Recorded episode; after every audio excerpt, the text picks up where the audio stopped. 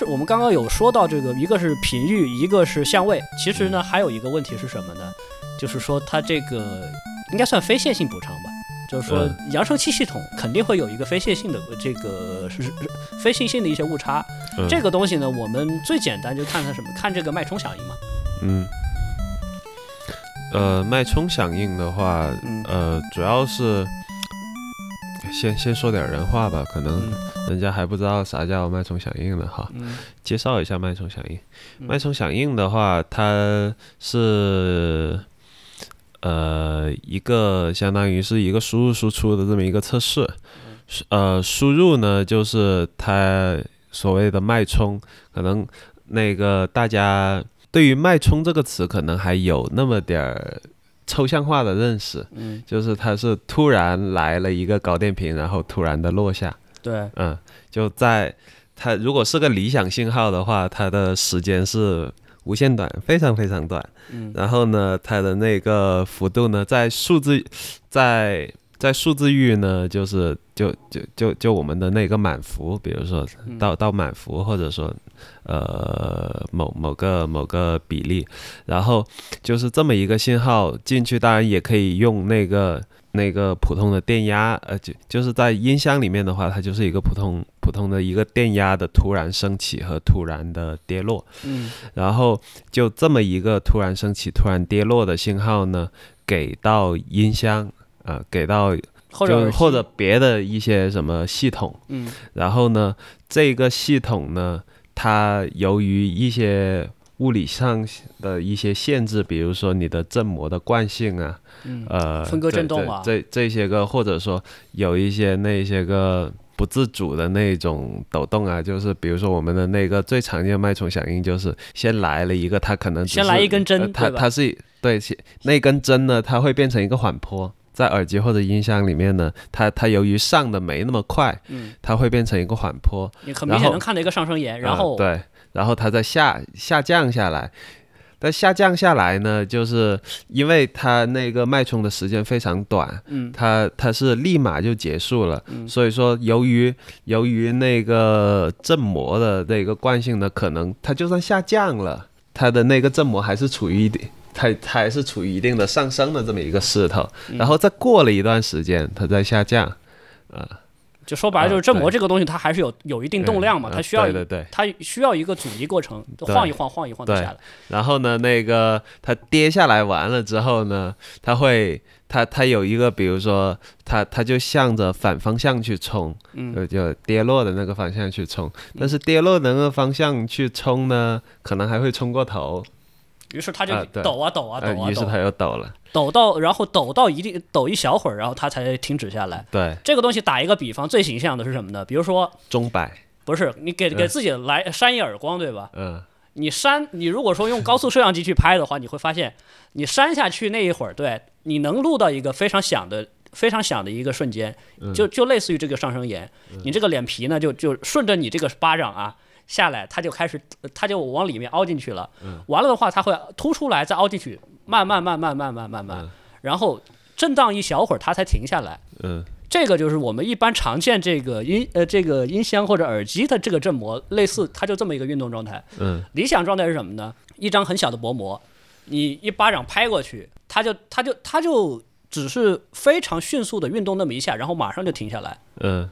收都不带收的，是这这这是原始信号嘛？对，这个就是非常线性的一个响应。嗯，我们希望的话就是说，不希望就像平时我们自就就就像抽巴掌一样，其实就是说他抽完之后需要能马上停下来。虽然现在一般不做一些处理，你是根本做不到的。嗯，这个情况就是说我们需要做一些非线性的补偿，对，能让他一抽完，哎，他就马上停住了。这这其实就是有点像我们的那个自动控制系统里边的那个呃电机控制，电机控制对，然后比如说电机控制，特别是那种定定点移动的那种舵机啊，那呃那那那种那种控制，就比如说呃你要把一个，比如说你一个机械臂，呃拿一杯水从 A 点移动到 B 点，就是越快越好。比如说，就是它它一般有个过程，就是说你抓从 A 点，比如说抓住这杯水之后，它中间会有个加速，嗯，然后呢，呃，到达准备到 B 点的时候呢，它会做一个减速，然后说说虽然说是这么说，但是如果说你要。加快它的那个从 A 点到 B 点移动的距离的话，那就是说前期的这个加速的，也像就像我们那个赛车一样，你最开始那个油门要踩到底，就是它它是一个那个最大功率的输出，相当于是一个呃呃那个怎么说叫叫叫超量超量控制吧？嗯，就说白就是说提我们先提前做好这个。不就提前量的这个补偿嘛？对，就是说那个，比如说你振膜不是你振膜不是有一定惯性嘛？对。那好，就是在 DSP 处理完了之后，就是说你既然振膜有这个惯性，那我就给一个反向的量。不呃不，就在启在启动的那时候，我出的力更大一点啊，就在启动那会儿嘛。对对对，那那是在启动那会儿，启动那会儿，你不是你不是启动的慢吗？那我我我给你一个力，让你启动的更快一点。先来一脚油门啊，对，先来一脚油门，嗯，然后到回落的时候呢，赶紧踩刹车。呃，对，就是那个如果不踩刹车，它就它就朝着那个反方向的，就就正零反正零的那个方向去了嘛。嗯，然后就是说在还没有。到反正零的时候，赶在在终点线前赶紧踩刹车，然后这样子，它它就是说它反向的那个反反向的动量就少了，所以说它它到它后面的那个余震呢也就少了嘛。嗯，当然也可以靠靠它那个反反正大概就是这么个原理，但这种的话是需要跟那个实际的物理模型去做适配的，因为就是说如果说你本本来呃。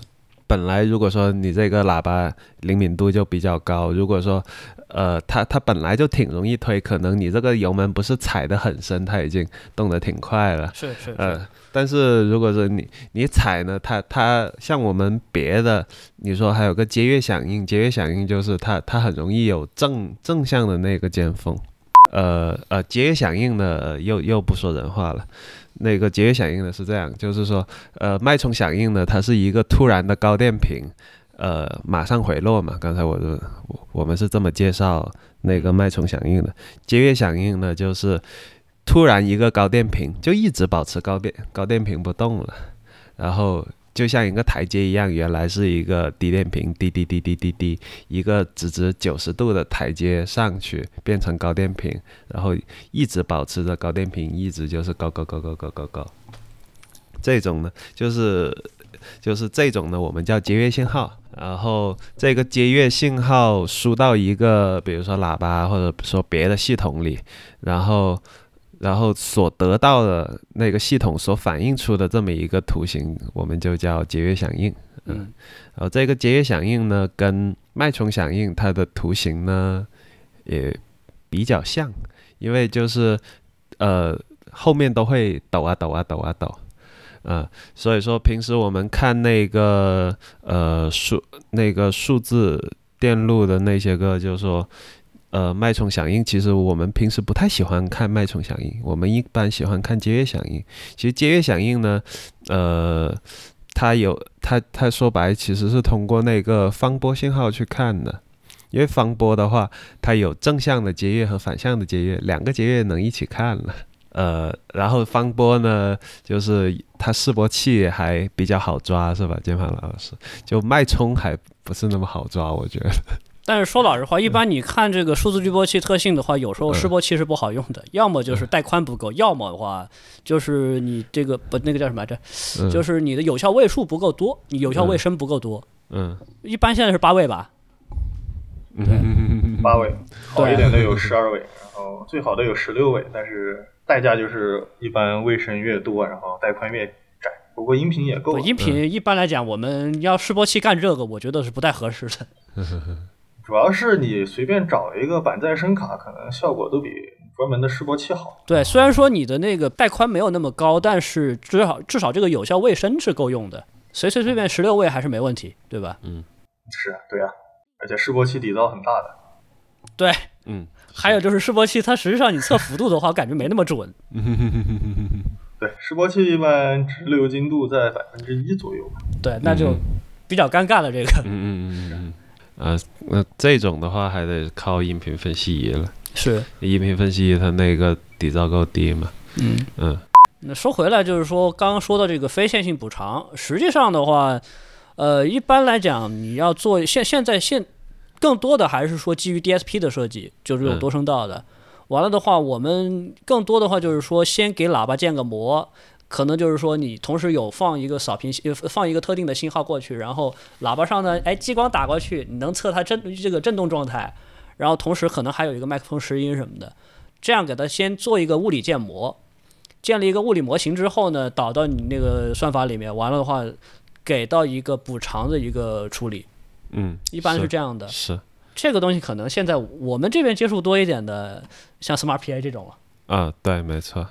对，就是手机外放，手机外放，手手机外放。嗯，手机外放这个事儿呢，就是呃，它不牵扯到分频，但是它跟那它主要是 EQ 这一方面用的比较多。然后呃，稍微说一下吧，就原来呢，手机外放呢，它是不带 DSP 的，它只是一个纯模拟的这么一个放大器，可能到后边呢变成了 Delay，但是就算是 Delay 呢，大家还是觉得那个，因为手机喇叭本来声音就小，然后那个就想着怎么让。那个这手机的小破壁喇叭声音变大，嗯，而且还够安全，嗯，对，不是说你安全，你声音够大，然后你突呃突然手手一捂，哎，还是那么大，哎，完了，喇叭烧了。对，就是可能大家不太知道，就是手机的那个喇叭呢，是差不多可能是手机里边温度差不多已经是最高的那个器件，它是可能就是音圈的那个温度，甚至于。可以比芯片的那个温度还稍微高一点，因为那个就是手机喇叭喇叭设计的那个呃热保护的那个温度呢是一百度，就是当然现在有算法了，就是说手其实手机的那个喇叭呢稍微音量大一点的话是可以轻轻松松超过一百度的，如果不加保护的话。如果不加保护，是可以超过一百度的。然后在平时的那个使用中，六七十度就音圈温度，因为你我们隔着隔着挺厚一层了，你是摸不到音圈的嘛，是吧？但是就是现在的那个呃手机外放芯片呢，它是可以通过喇叭的阻抗变化，因为就是它那个音圈的电导率会随着就是那个温度的。变化而变化。而变化嘛，对，然后这个就查表嘛，对，呃，有模型的话就查表，也呃查表和计算，主要现在现在主要是计算。啊，现在主要计算，OK，现在主要是计算，就是那个它比如说你音圈的温度变高了，它电阻率呢就变大了，温度高了电阻大嘛。对吧？然后电阻大了之后呢，就就它它就中间就有这么一个那个函数关系，就是电阻大多少，我可以算出温度高多少，算算出这么一个值来。但现在有现在有这种功能了，呃，有这个功能之后，比如说呃，我的手机接近就我手机的音圈，比如说什么九十多度了，然后芯片。一测那个电阻，哎呀，这是他妈的是九十度时候的电阻啊！赶紧赶紧小声点，赶紧小声点。现现在现在那个手机外放就干这这么一个事儿，然后这这个主要是保护的那一部分，还有一个音量的那一部分呢是这样，音量的那部分呢，现在它靠提音量呢是靠那个嗯压线器吧？压线器对，呃，我们一般都说什么？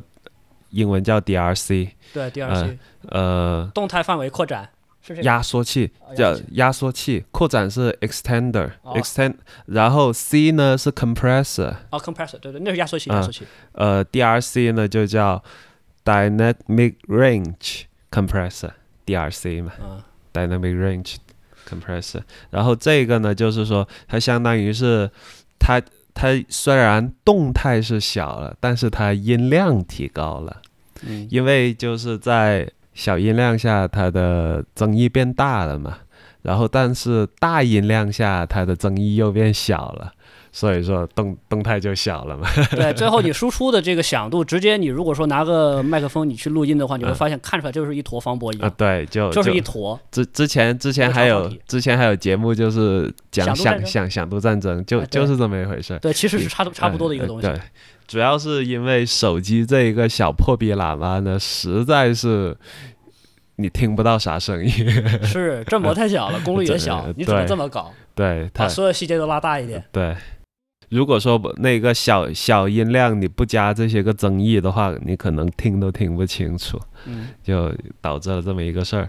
然后它调音呢，一个是呃，但现在的话，它那个就是在手机外放芯片里面，它有那个多段的呃压线器，我们要多段的 DRC。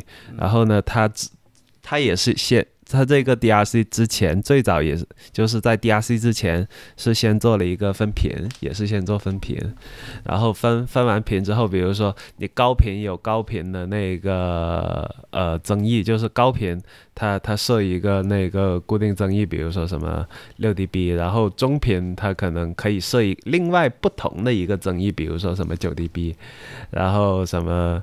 呃，低频，然后然然后再设个什么六 dB，就是每一个频段它的那个放大的放大的比例是不一样的，然后又间接呢又又作用又有点像 EQ 了。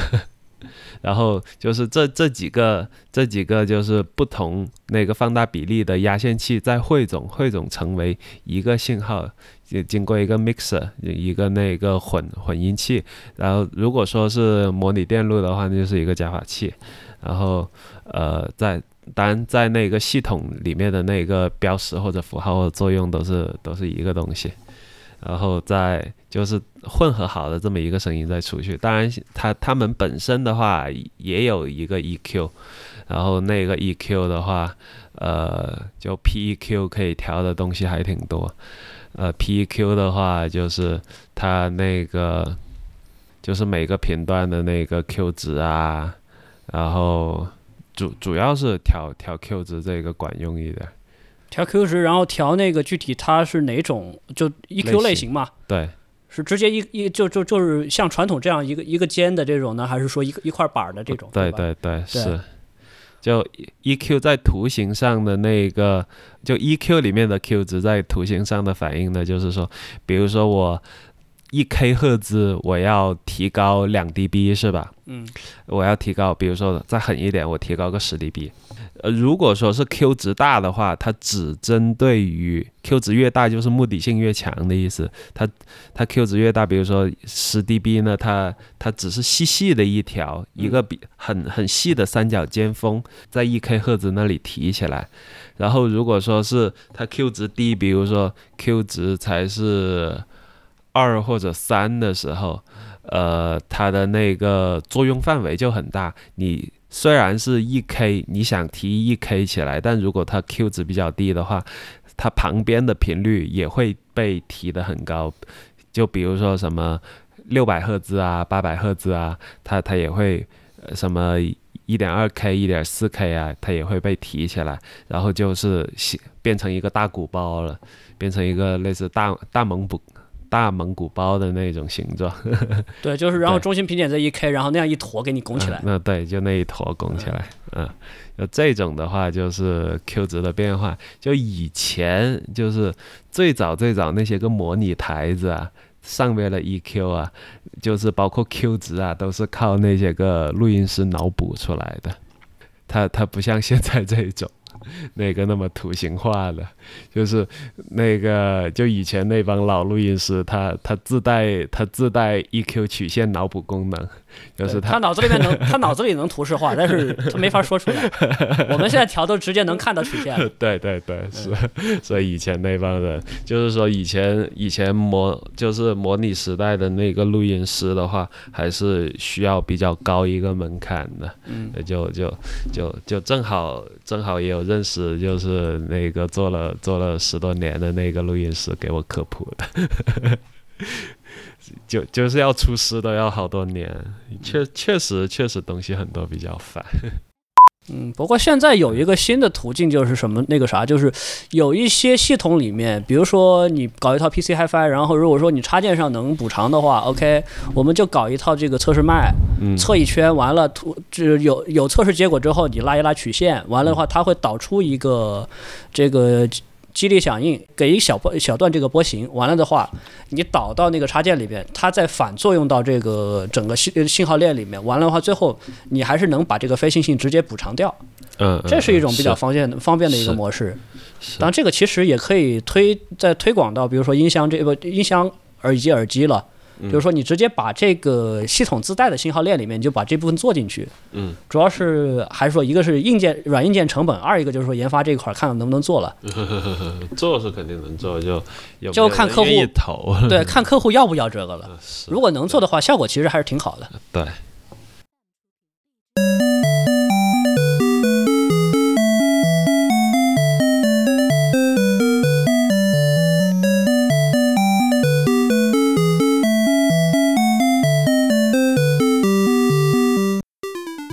那成，那这期基本就先聊这样吧。嗯，总体来就还是聊的比较松散一点，不过就这样了。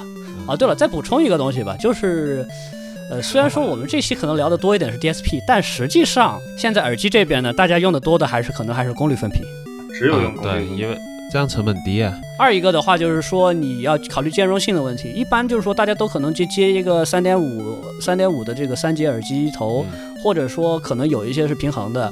但这样也就撑死，就相当于等下就只是分离一个地线。嗯，你最后对于放大器这边来讲，它还是就这个负载它就两 pin 的嘛，单个负载就两 pin。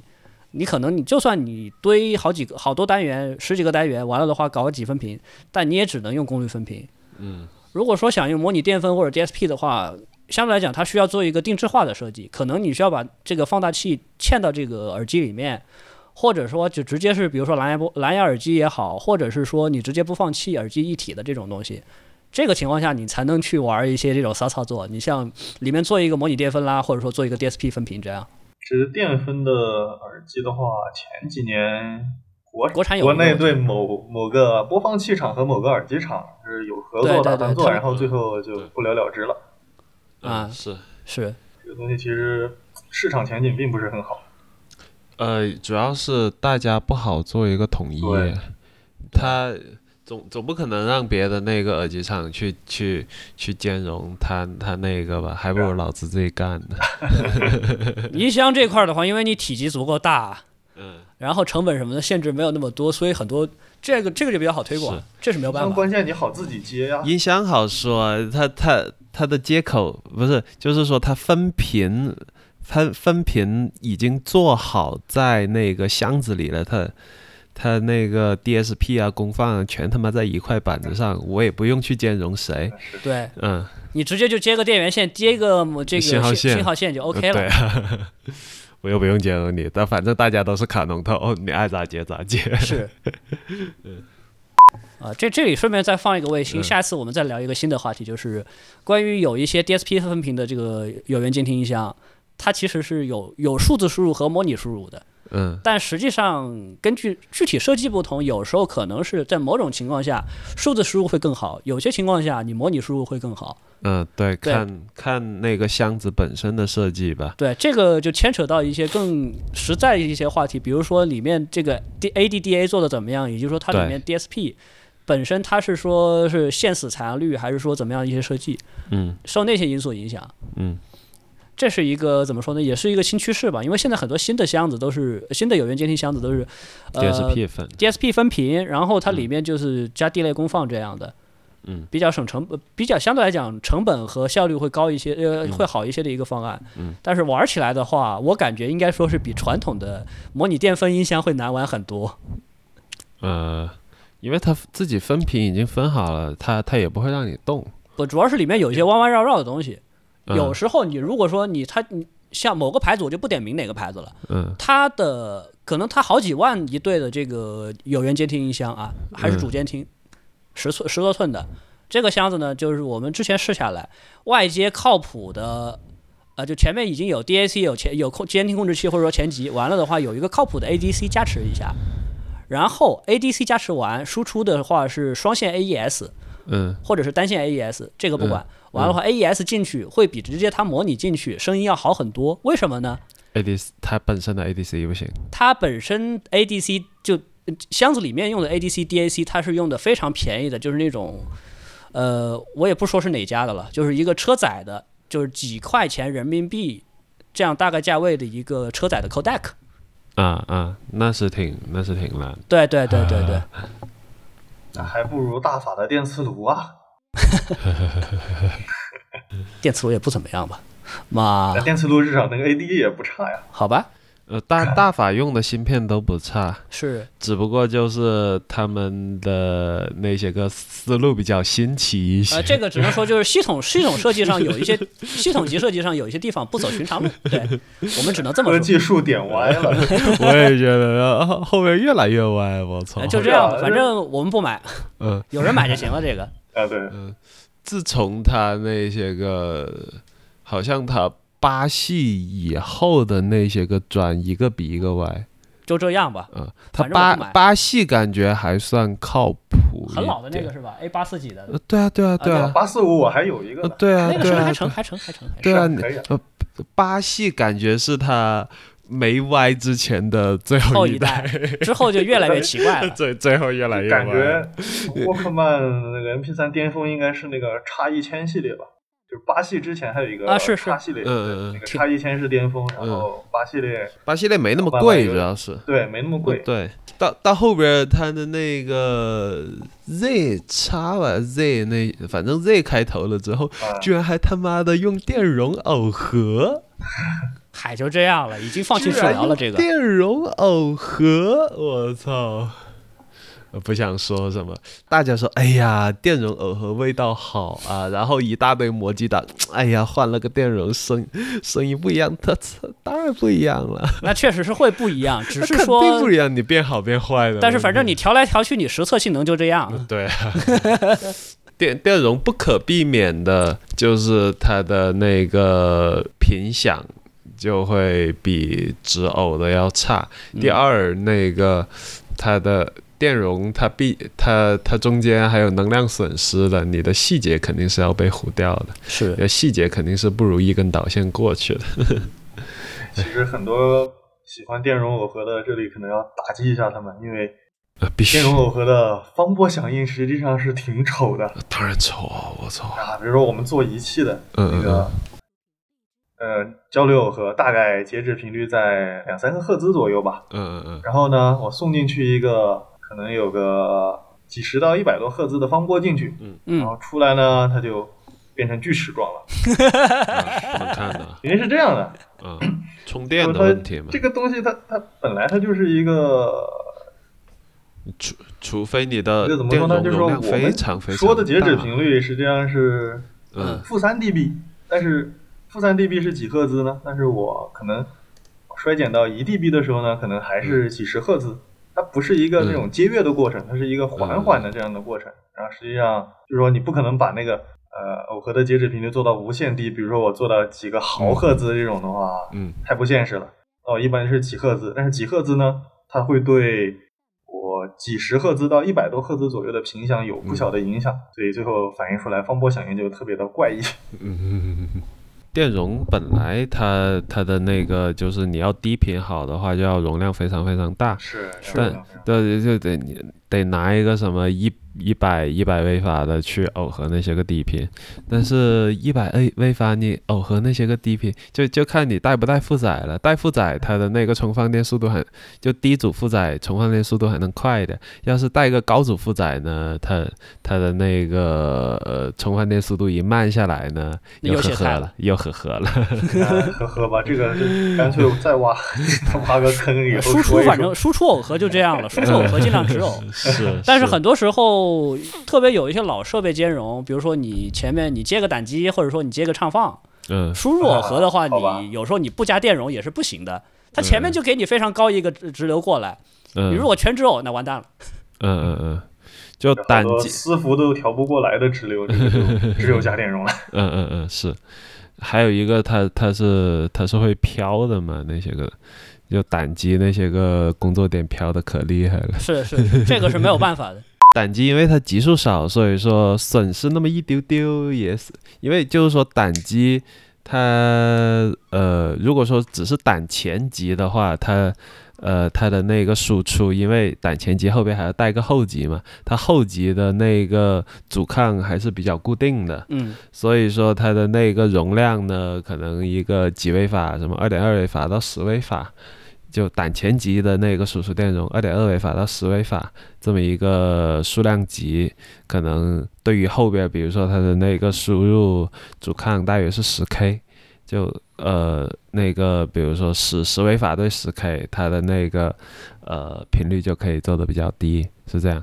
然后像那个电，呃又又说到胆机啊，就胆机它极间耦合，比如说极间耦合，它的那个输入阻抗大概在那么几百 K 的情况下，它可能零点一微法的这个电容容量都够了。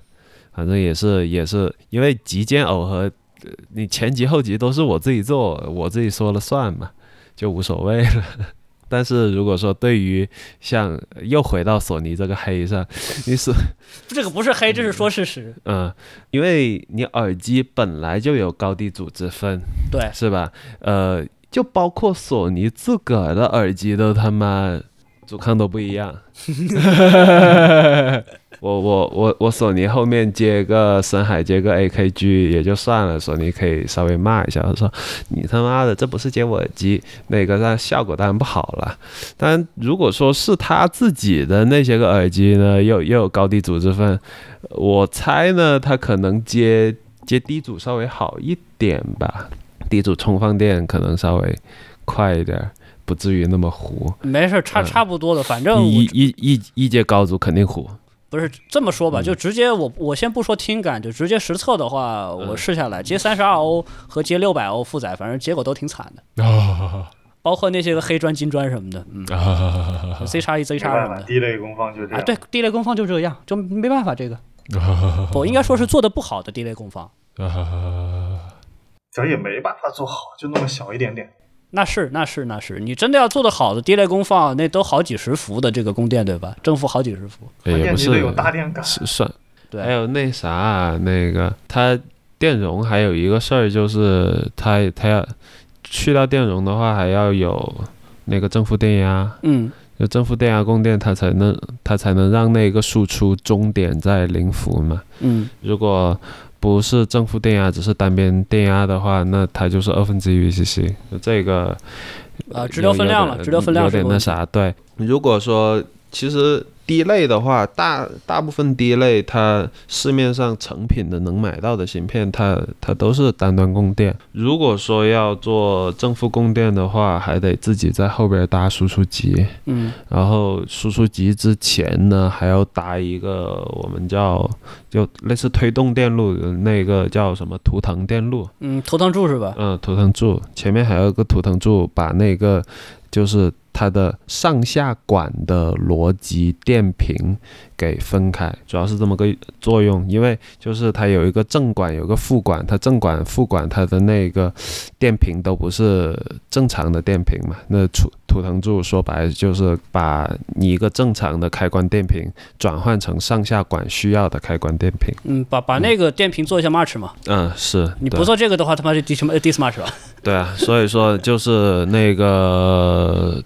图腾图腾柱跟推动级，如果说想要去掉那个耦合电容的话，还得还得自己搭，不自己搭的话，那个电容还去不掉。主要是这样的，就是箱子大部分你单电源供供电出来，它它是可以做差分嘛？都可以啊，对啊，它可以做桥接嘛。耳机怎么桥接？除了除了平衡，对啊，那你不可能说出一出一个播放器，我只有平衡口，单端口没有。呃，对啊，没办法，这个东西是真没办法的，所以就点歪了。哎呀，真 真不知道那帮人咋想的。哎哎，呃。自此我们那的那个声波飞行员节目就被索尼大法给拉了黑名单。没事，应该之前也没给过什么好评价，我记得。至少我是没给过好评，就这样了。啊，能给好评价，巴西以前啊，对，那个还行，那些都还行。以前啊，脑子没抽以前了，应该说他 脑子没抽以前，嗯嗯嗯。大法还是有大法的时候，只不过现在的大，只不只不过现在的大法是偏邪教的那种。以前的大，以前我们叫大法是褒义词，现现在现在做大法，那那那是某，那那那就是邪教邪教大法。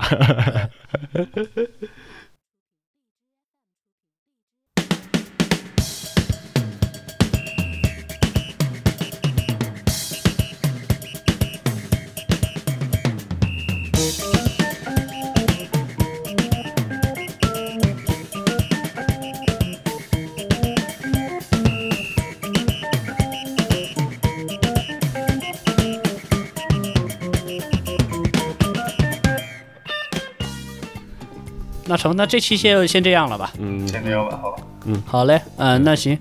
呃，这期呢，反正我们聊的比较散，然后聊了一些就是说多单元的音响耳机，然后背后的一些故事，然后顺带顺带又扯一扯胆机，扯一扯地雷什么的，大概是这样。嗯，好，那行，欢迎收听这一期，呃，不，非常感谢收听这一期的声博飞声博老司机，我是索尼克，我是大脑，我是键盘侠。嗯。最后祝你身体健康。怎么不是咕咕咕咕啊？咕咕咕咕咕咕咕咕咕咕咕咕咕咕。那成，好吧。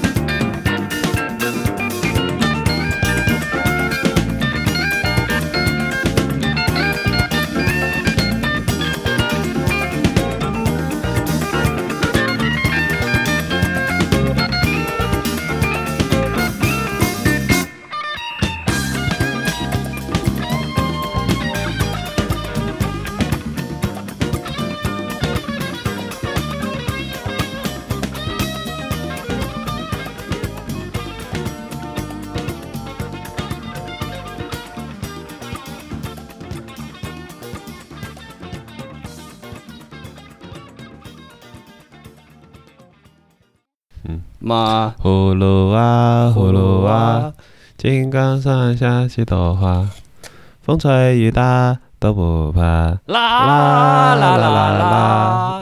啊，得得得，别别看我，别看我。这个，好了，我看一下，来，我先点个烟。